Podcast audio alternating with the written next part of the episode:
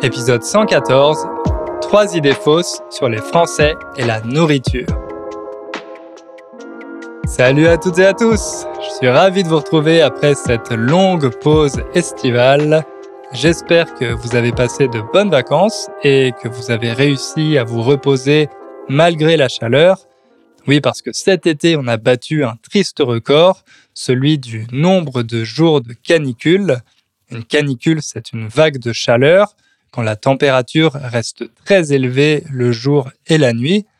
Donc oui, il a fait extrêmement chaud dans l'hémisphère nord, comme ça avait été le cas dans l'hémisphère sud il y a quelques mois, et malheureusement, il semble qu'on va devoir s'habituer à cette nouvelle réalité. Mais changeons de sujet, parce que j'ai pas envie de vous déprimer, les médias traditionnels le font déjà très bien. Aujourd'hui, on va parler des Français et de leur rapport à la nourriture. Mais avant ça, Juste un mot concernant le podcast, quelques détails logistiques. Vous vous souvenez peut-être qu'avant les vacances, on avait organisé un sondage pour vous demander votre avis sur le podcast. Vous avez été quasiment 6000 à y répondre, donc merci beaucoup. Ça nous a permis de mieux comprendre vos attentes, ce que vous attendez du podcast. Et vous avez répondu en majorité que vous voulez juste qu'on continue à faire la même chose. Alors oui, il y en a qui préfèrent les épisodes en solo, d'autres euh, les conversations avec Ingrid, et une petite minorité préfère les interviews avec des invités. On sait que les conversations sont encore un peu difficiles pour certains d'entre vous, mais je vous rappelle que la transcription est là pour vous aider et que si un épisode vous pose problème, c'est une bonne idée de l'écouter plusieurs fois.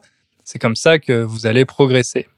Avec Ingrid, on s'est mis d'accord pour faire un épisode en solo et un autre en duo chaque mois, donc euh, deux épisodes par mois. Et de temps en temps, on fera une interview avec un ou une invitée qu'on trouve euh, intéressant. Comme ça, tout le monde y trouvera son compte, tout le monde trouvera quelque chose qui lui plaira. On avait aussi évoqué la question du financement du podcast. Aujourd'hui, on est plusieurs à travailler dessus. Il y a bien sûr Ingrid, euh, Chris, notre ingénieur du son, et Marina qui s'occupe de corriger les transcriptions. Donc il faut un certain budget pour produire chaque épisode. C'est plus comme au début quand je faisais tout tout seul, mais euh, c'est plus reposant.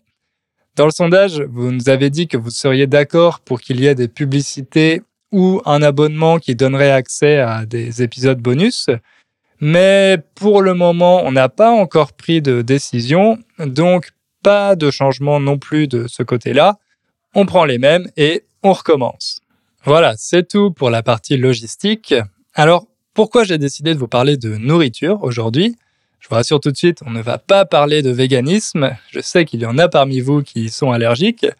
Non, dans cet épisode, on va s'intéresser à trois questions. Est-ce que les Français sont en bonne santé parce qu'ils boivent du vin? Est-il vrai que les Françaises ne grossissent jamais? Comment un nutritionniste français a inventé un des régimes les plus populaires du monde? Ça va être l'occasion de voir plein de mots très utiles pour la vie quotidienne et d'en apprendre un peu plus sur les habitudes alimentaires des Français. Allez, c'est parti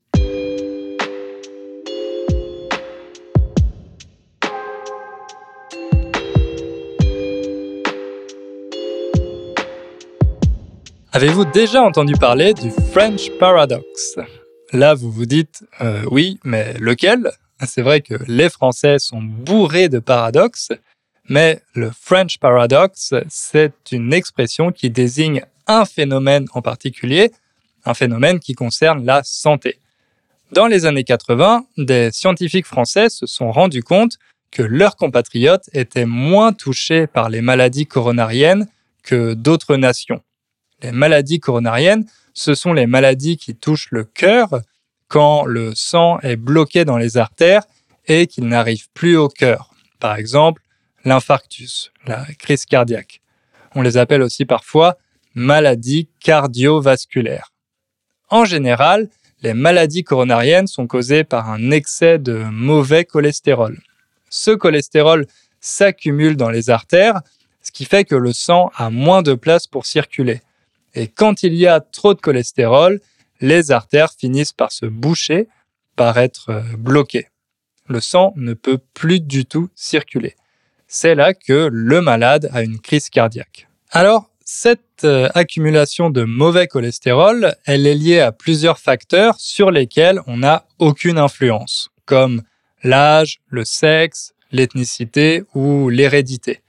Par exemple, si vous êtes un homme de plus de 55 ans, vous avez statistiquement plus de risques d'avoir une crise cardiaque que le reste de la population.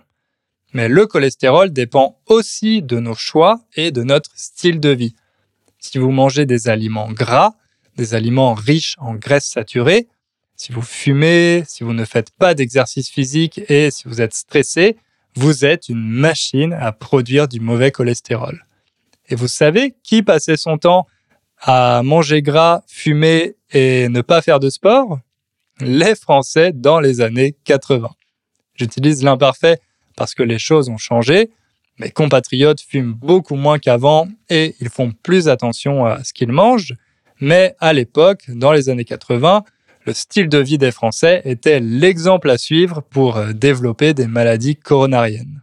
Pourtant, des études scientifiques ont montré que les Français faisaient moins souvent d'infarctus que les habitants d'autres pays comparables, comme le Royaume-Uni par exemple.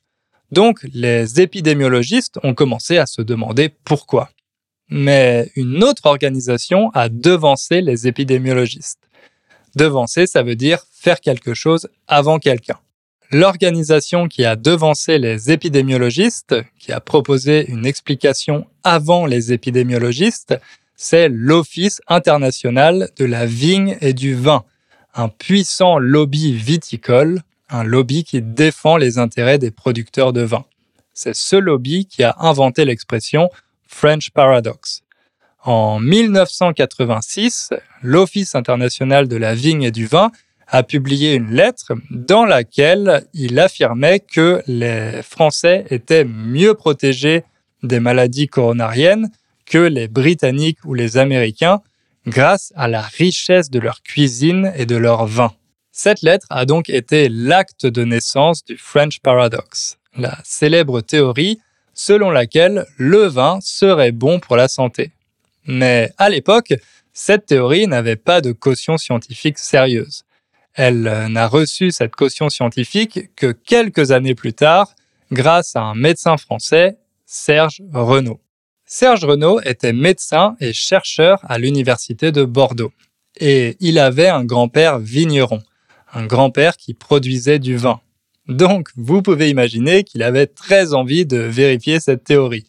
Il a mené une étude à la fin des années 80 et en novembre 1991, il est allé en présenter les résultats dans une émission de télé américaine de la chaîne euh, CBS News, l'émission 60 Minutes.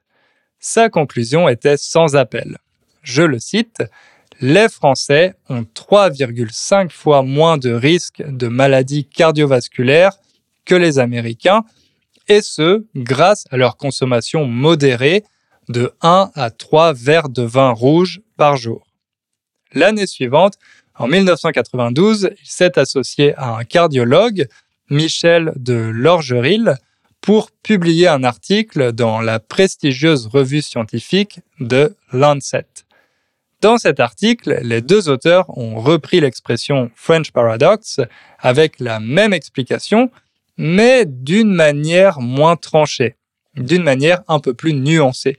Cette fois, ils l'ont seulement présenté comme une hypothèse pas comme une conclusion définitive. Et ils ont précisé que c'était une hypothèse partielle en admettant que d'autres facteurs que la consommation de vin rouge jouaient sûrement un rôle dans ce phénomène. Dans tous les cas, le grand public a été immédiatement convaincu par cette théorie.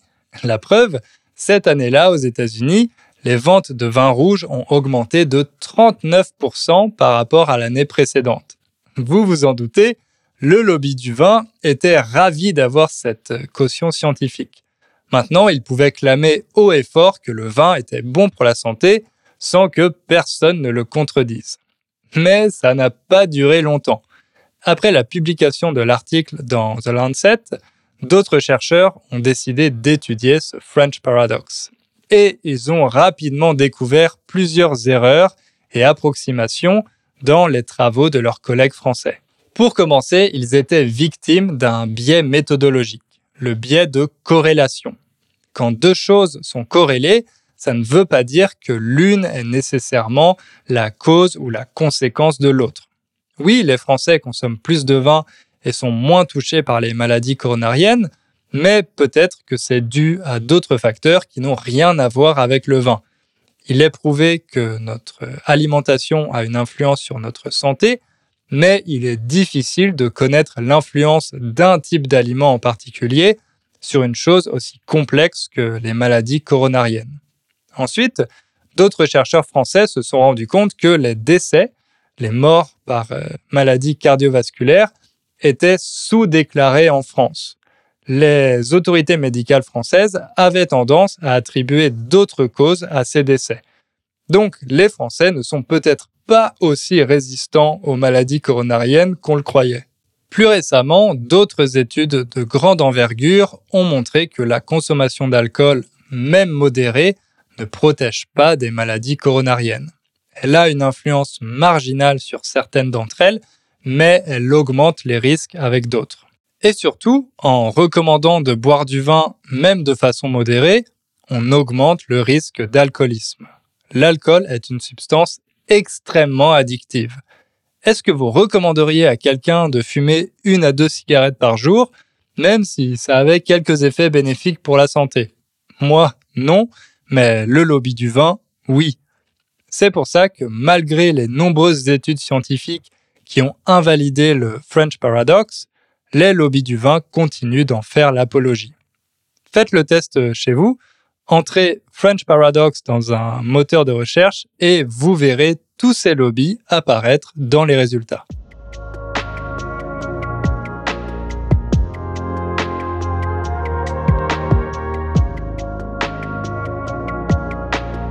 Passons à une autre croyance sur les Français, ou plutôt les Françaises. On entend parfois qu'elles peuvent manger tout ce qu'elles veulent sans jamais prendre de poids, sans jamais grossir. Elles ont la chance de pouvoir s'empiffrer de croissance sans aucune conséquence. S'empiffrer, c'est familier, ça veut dire manger avec excès. Les Françaises s'empiffrent de pâtisseries, de pain, de fromage, de viande en sauce, et malgré tout ça, elles restent minces elles ne prennent pas un gramme.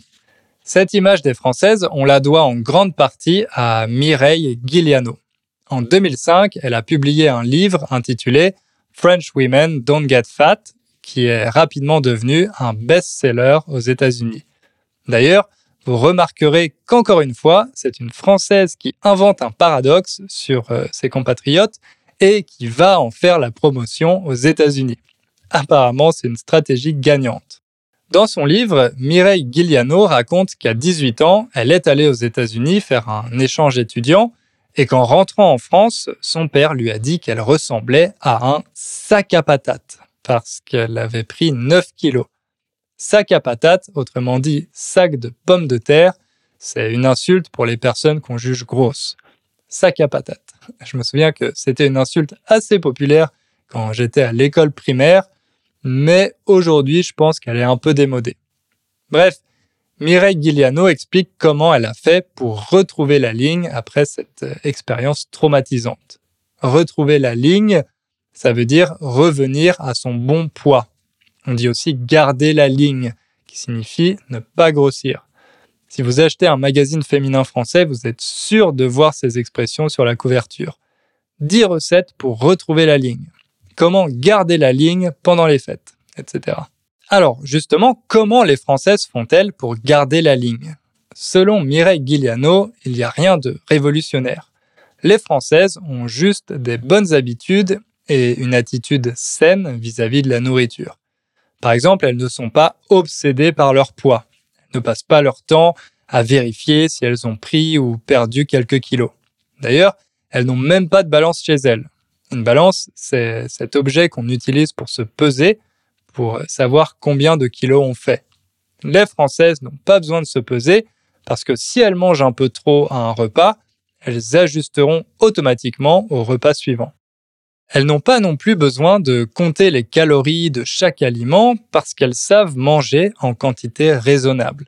Elles s'autorisent à manger de tout, elles ne se privent pas des plaisirs de la table, mais elles le font toujours avec modération. Comme avec le vin, le secret, c'est la modération. Parmi les autres bonnes habitudes des Françaises, Mireille Guiliano cite prendre le temps de manger, faire euh, une longue pause le midi pour déjeuner. Quand les Françaises mangent, elles ne font pas autre chose en même temps, comme euh, regarder la télévision. En France, on mange seulement à l'heure des repas, on ne grignote pas, autrement dit, on ne mange pas de snacks. On fait nos courses au marché pour euh, acheter des produits de qualité, on cuisine au lieu d'acheter des plats préparés pour ne pas mettre de produits chimiques dans notre assiette. Malheureusement, la réalité des Français et des Françaises est assez différente de ce que Mireille Guiliano décrit dans son livre.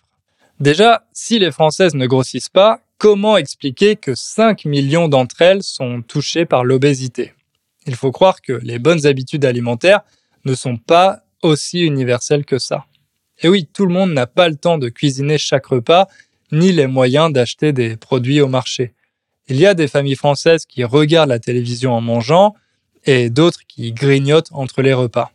Comme les Américains, ils aiment aller dans les chaînes de fast-food. D'ailleurs, la France est le deuxième plus gros marché pour McDonald's et euh, selon une étude récente, la moitié des gens de ma génération y vont au moins une fois par mois. La moitié. Mais mettons ces critiques de côté. Après tout, Mireille Guiliano n'est pas sociologue. Son livre n'a pas pour ambition de peindre un tableau fidèle de la société française. Elle vend simplement une certaine image de la France, une image qui plaît aux étrangers. Le problème, c'est que cette image renforce la double pression qui pèse sur les Françaises. D'un côté, elles doivent être des bonnes vivantes. Être un bon vivant, ça veut dire être un épicurien, profiter des plaisirs de la vie. Et parmi ces plaisirs, la nourriture occupe une place centrale. Si vous ne prenez pas de dessert au restaurant, vous n'êtes pas un bon vivant. Si vous ne mangez pas de viande, vous n'êtes pas un bon vivant. Si vous ne buvez pas d'alcool, vous n'êtes pas un bon vivant. Si vous commandez une salade parce que vous faites attention à votre ligne, vous n'êtes pas un bon vivant.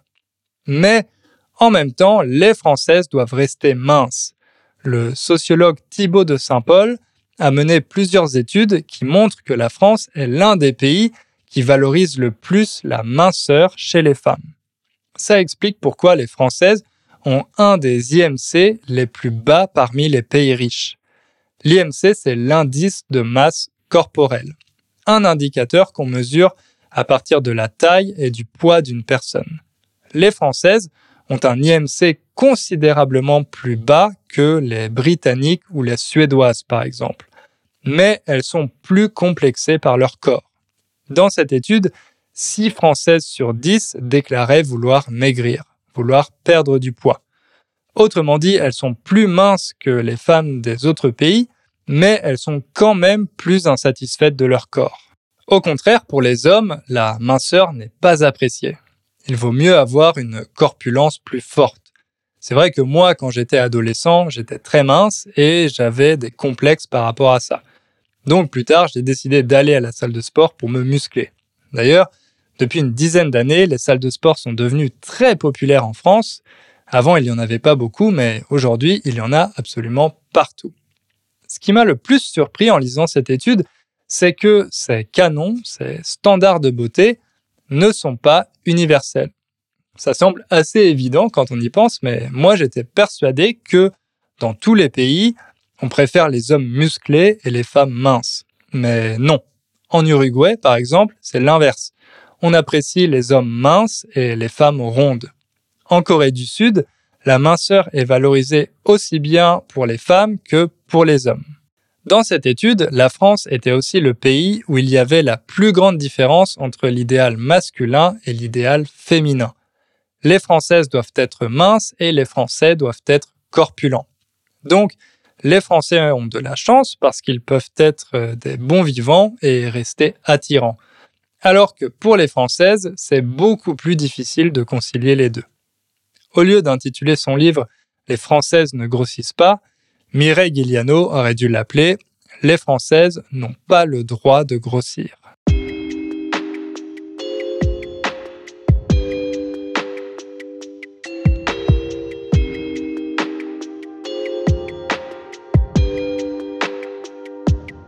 Pendant longtemps, faire un régime, c'était quelque chose d'un peu honteux pour les Français.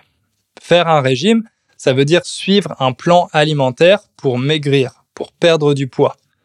Dans certains pays, les gens sont fiers de dire qu'ils font un régime parce que ça montre qu'ils font des efforts pour retrouver la ligne. Mais en France, jusqu'à récemment, les gens avaient honte de dire qu'ils faisaient un régime. Ils le faisaient en cachette, en secret. Enfin, je dis les gens, mais évidemment, ça concernait surtout les Françaises, comme euh, on vient de le voir. Mais à votre avis, pourquoi les Françaises avaient-elles honte de dire qu'elles faisaient un régime? Tout simplement parce que les bons vivants ne font pas de régime. C'est incompatible. Pour être un bon vivant, il faut profiter de tous les plaisirs de la table sans se restreindre. Si vous êtes au restaurant avec des amis français et que vous commandez une salade parce que vous êtes au régime, ils vont penser que vous n'êtes pas une bonne vivante. Mais bien sûr, ça n'a pas empêché les régimes de devenir populaires en France. Parmi ces régimes, il y en a même un qui s'est exporté dans le monde entier, le régime Ducan. Peut-être que ce nom vous dit quelque chose, peut-être même que vous l'avez essayé. C'était un régime très à la mode dans les années 2000. Il était même suivi par des célébrités comme euh, Kate Middleton, Jennifer Lopez ou encore euh, l'ancien président français François Hollande. L'inventeur de ce régime, c'est le nutritionniste Pierre Ducamp, ou plutôt l'ancien nutritionniste. Vous allez comprendre pourquoi. En 2000, il a publié un livre intitulé Je ne sais pas maigrir. Dedans, il promettait à ses lecteurs et ses lectrices qu'ils allaient pouvoir perdre du poids rapidement et durablement. Le régime Ducamp a fait un carton en France, il s'est très bien vendu tellement bien qu'il a ensuite été traduit et publié à l'étranger. Alors, comment ce régime fonctionne exactement? C'est un régime hyper protéiné qui consiste à manger principalement de la viande et du poisson. Pas de chance pour les végétariens. Mais en plus, il faut supprimer tous les sucres de notre alimentation, ne plus manger de sucre. En suivant ce principe, notre corps devient en manque de glucose, de sucre. Donc, quand il a besoin d'énergie, au lieu d'utiliser du glucose, il brûle les graisses qu'il a en réserve. C'est en brûlant ces graisses qu'on perd du poids. Il faut savoir que le régime Ducan n'est pas vraiment novateur, c'est pas le premier régime hyperprotéiné qui est apparu. Mais alors pourquoi est-il devenu si populaire? Il y a trois raisons qui peuvent expliquer son succès. La première, c'est qu'il est assez spectaculaire. Les gens qui le suivent perdent pas mal de poids dès les premières semaines. Donc ça donne l'impression que le régime fonctionne et ça permet d'avoir des photos impressionnantes de transformation avant-après. La deuxième raison de son succès, c'est que contrairement à d'autres régimes, avec le régime du camp, on a le droit de manger autant qu'on veut, du moment qu'on ne mange pas de sucre. Il n'y a pas besoin de compter ses calories. Si on a envie de manger trois steaks à midi, on peut. Donc, on n'a pas l'impression de se priver et on ne passe pas la journée à penser au prochain repas parce qu'on a faim. Enfin, la troisième raison, c'est la personnalité de Pierre Ducamp. En plus d'être nutritionniste, Pierre Ducamp est aussi un excellent marketeur. Il a été un des premiers à voir le potentiel d'Internet pour promouvoir son régime. À l'époque, c'était le tout début des réseaux sociaux, mais Pierre Ducamp et son entreprise ont rapidement créé une communauté autour de leur régime. Les gens qui suivaient le régime s'étaient même trouvé un surnom, les Duconautes. Dans cette communauté, ils pouvaient se motiver, s'échanger des conseils et des recettes. Ça a très bien marché. En plus, Pierre Ducamp avait aussi des talents d'entrepreneur. Il a créé une entreprise avec une centaine de salariés pour euh, faire la promotion de son régime à l'international, créer des produits, des coachings sur Internet, etc. Grâce à tout ça, on estime qu'il a gagné plusieurs dizaines de millions d'euros en quelques années. Malheureusement, les gens qui suivaient le régime du camp ont commencé à remarquer certains effets secondaires, notamment des problèmes de digestion et des douleurs d'estomac. Et oui, quand on mange seulement de la viande et du poisson, on a vite mal au ventre. Un autre effet secondaire assez désagréable, en particulier pour l'entourage des duconautes, c'est qu'ils avaient mauvaise haleine. La laine, c'est l'odeur qui sort de notre bouche. Donc, avoir mauvaise haleine, ça veut dire sentir mauvais de la bouche. À cause de cet effet secondaire, on a surnommé le régime du camp le régime Tu veux un chewing-gum? Mais l'effet secondaire le plus problématique, c'était les compulsions alimentaires. Une compulsion alimentaire, c'est une façon un peu formelle de dire que vous avez très envie de manger un certain type d'aliment. Comme vous pouvez l'imaginer, quand on suit le régime du camp, on finit par avoir très envie de manger quelque chose de sucré. Un dessert, une part de gâteau, une glace, n'importe quoi. Au bout d'un moment, ça peut devenir une véritable obsession une obsession à laquelle il est difficile de résister. Résultat, les gens craquent. Ils cèdent à la tentation et ils avalent trois paquets de gâteaux d'un coup. Ensuite, ils culpabilisent, ils se sentent mal et euh, ils ont un sentiment d'échec. Ça explique pourquoi dans beaucoup de régimes, il y a ce qu'on appelle un effet yo-yo. Je ne sais pas si on utilise cette expression dans d'autres langues. Le yo-yo, vous savez, c'est ce jouet pour enfants, une sphère attachée à une ficelle qu'on fait descendre puis remonter. C'était très à la mode quand j'étais enfant. On avait des yo-yo lumineux avec lesquels on faisait des figures. Bref, quand on parle d'effet yo-yo, ça signifie qu'une chose monte et descend sans arrêt. Avec les régimes, il y a souvent un effet yo-yo. Notre poids fait le yo-yo. Au début, il descend, on perd du poids, mais après le régime, il remonte, on grossit à nouveau. C'est très difficile de stabiliser notre poids. Il arrive même qu'un régime soit contre-productif. On reprend plus de poids qu'on en a perdu. En 2011, le journal Libération a mené une enquête auprès de quasiment 5000 personnes qui avaient suivi le régime du camp.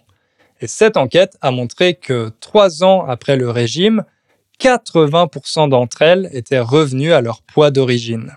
Évidemment, suite à la publication de ces résultats, les gens ont commencé à remettre en question l'efficacité du régime du camp. Au même moment, les autorités sanitaires françaises ont décidé d'étudier le régime du camp de plus près pour voir son impact sur la santé. Et elles ont découvert d'autres effets secondaires encore plus graves que ceux qui étaient déjà connus. Des problèmes rénaux, autrement dit des problèmes concernant les reins, ces deux organes qui filtrent le sang en rejetant les déchets dans l'urine, euh, des carences en fibres et en vitamines, des risques d'ostéoporose, c'est-à-dire de fragilisation des os, et même une augmentation des risques de maladies cardiovasculaires et euh, de cancer. Mais ce qui a vraiment mis fin à la popularité du régime du camp, c'est Pierre Ducamp lui-même. En 2012, il a fait une proposition très polémique aux candidats à l'élection présidentielle. Il leur a suggéré d'instaurer une option anti-obésité au bac, l'examen de fin du lycée. Concrètement, il proposait que les élèves gagnent des points s'ils arrivaient à garder un IMC normal, autrement dit, de les noter en fonction de leur poids. Évidemment, cette proposition a scandalisé l'opinion publique parce qu'elle stigmatisait les adolescents en surpoids ou ceux souffrant de troubles alimentaires comme l'anorexie. À ce moment-là, Pierre Ducamp s'est fait un nouvel ennemi, l'ordre des médecins l'organisme qui régule les professions médicales en France. L'Ordre des médecins a jugé que Pierre Ducamp ne respectait pas le code déontologique de sa profession, à la fois à cause de ses déclarations dangereuses dans les médias, mais aussi parce qu'il utilisait son nom pour commercialiser un régime dont l'efficacité n'était pas prouvée scientifiquement. L'Ordre des médecins a attaqué Pierre Ducamp en justice, mais comme euh, il se doutait de ce qui allait lui arriver, il a pris l'initiative de demander lui-même sa radiation de l'ordre des médecins. Donc depuis 2012, il n'a plus le droit d'exercer en tant que nutritionniste. Conséquence de cette mauvaise presse, en 2015, son entreprise a fait faillite. Mais Pierre Ducamp n'a pas disparu, il a repris ses affaires quelques années plus tard pour continuer de vendre son régime, avec beaucoup moins de succès qu'avant, comme vous pouvez l'imaginer.